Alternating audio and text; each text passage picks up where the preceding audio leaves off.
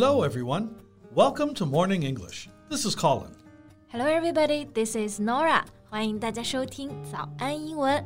OK，那今天呢，我们要说一说啊，最近在网上被讨论的比较多的一个 trending topic，就是著名的演员古天乐 Louis Koo 他捐的学校被荒废了这件事儿。Ah, he was the one playing Yang Guo yeah, yeah, yeah.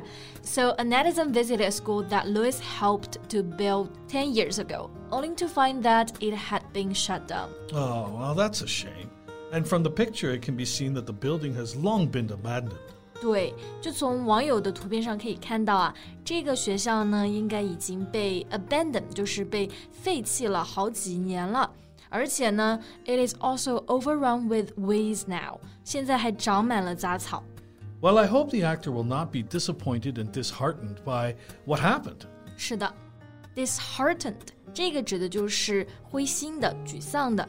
看到这一幕呢，的确可能会感觉到有一点点难过啊。不过，荒废的原因呢，也不一定是坏的，因为其实那些本来在 rural areas，也就是在农村的爸爸妈妈们，现在呢更倾向于把自己的小孩送去 cities。Ah, I see.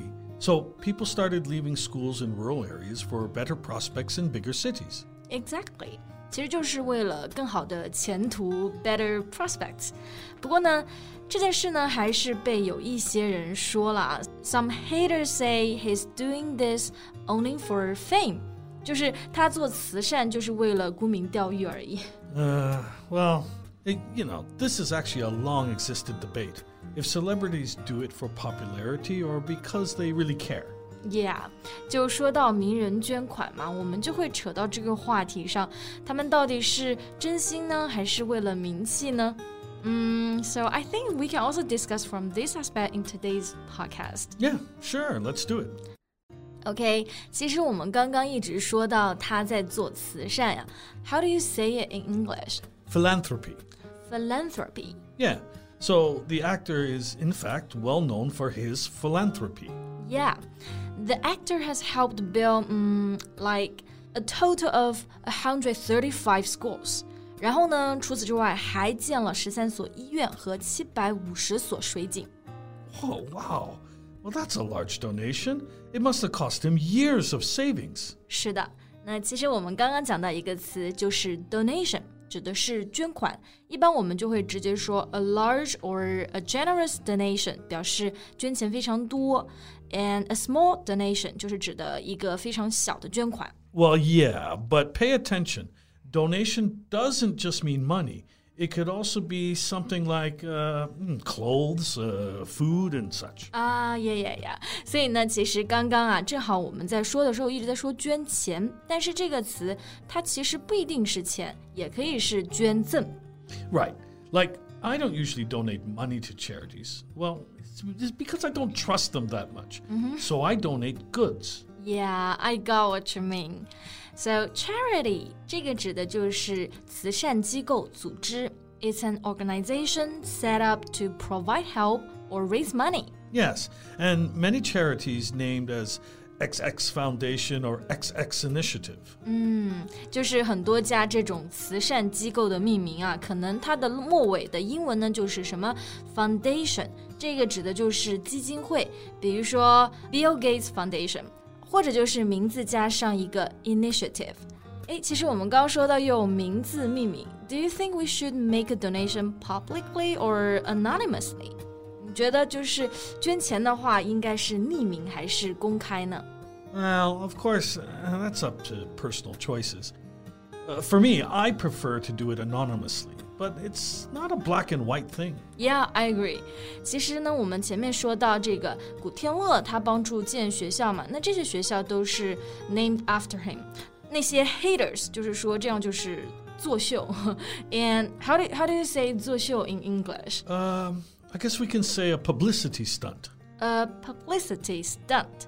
Publicity 这个指的就是宣传公关。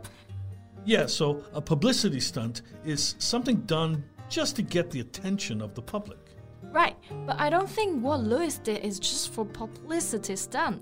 我们前面其实也说到了，他其实坚持做公益已经很多年了，不是一时兴起。而且他也说到，这个学校以他命名呢，其实是因为 people can always go to him if there is anything going wrong. Right, I believe he's uh, sincere, -hmm. but you know, this is just a thing. When celebrities make a donation, some people are skeptical if they are actually sincere in their intentions. 嗯，的确是的，也有很多明星啊，想要以这种方式，的确也想洗白自己之前做过的错事啊，导致部分公众呢可能会变得非常的这种 skeptical，就是保持怀疑态度的，不太敢相信他们说到的这个 intentions 动机是真正想要帮助别人。 Yeah, it's hard to tell sometimes. Yeah, but you know. 当一个明星他们不捐款的时候呀，人们也会变得 very skeptical. They will question the celebrity's morals，就是觉得这个人人品有问题。 That's right. It's uh, natural for many of us to assume that it's celebrities or rich people's moral responsibility to make a donation. 对 ，moral responsibility 这个是指的道德的义务、道德责任。其实像国外那种有钱人，他们捐出全部财产的也有不少啊，而且他们的理由就是会认为啊、i t s their moral responsibilities。 Yeah, but maybe we should also be careful with the line. Hmm, Don't let moral responsibility become moral pressure. Yeah，就是当我们晋升到这个 moral pressure，就是道德压力的时候呢，就有点像中文的这个道德绑架了。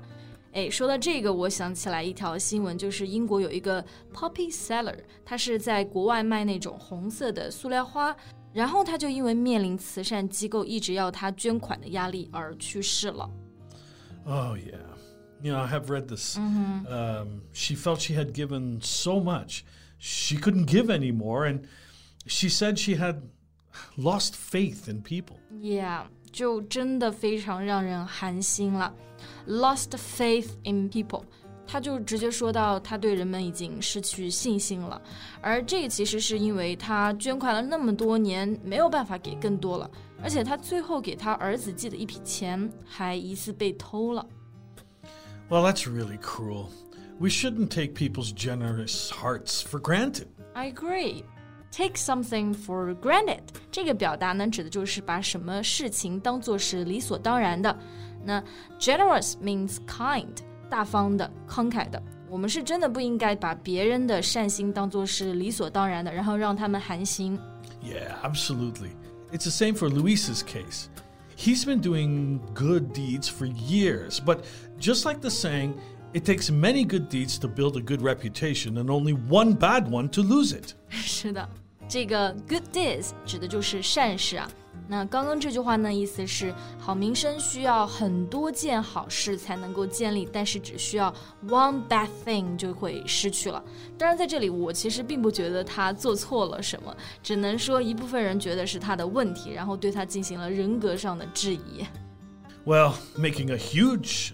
donation, that's for a publicity stunt. Making a small donation, that means you have more morals.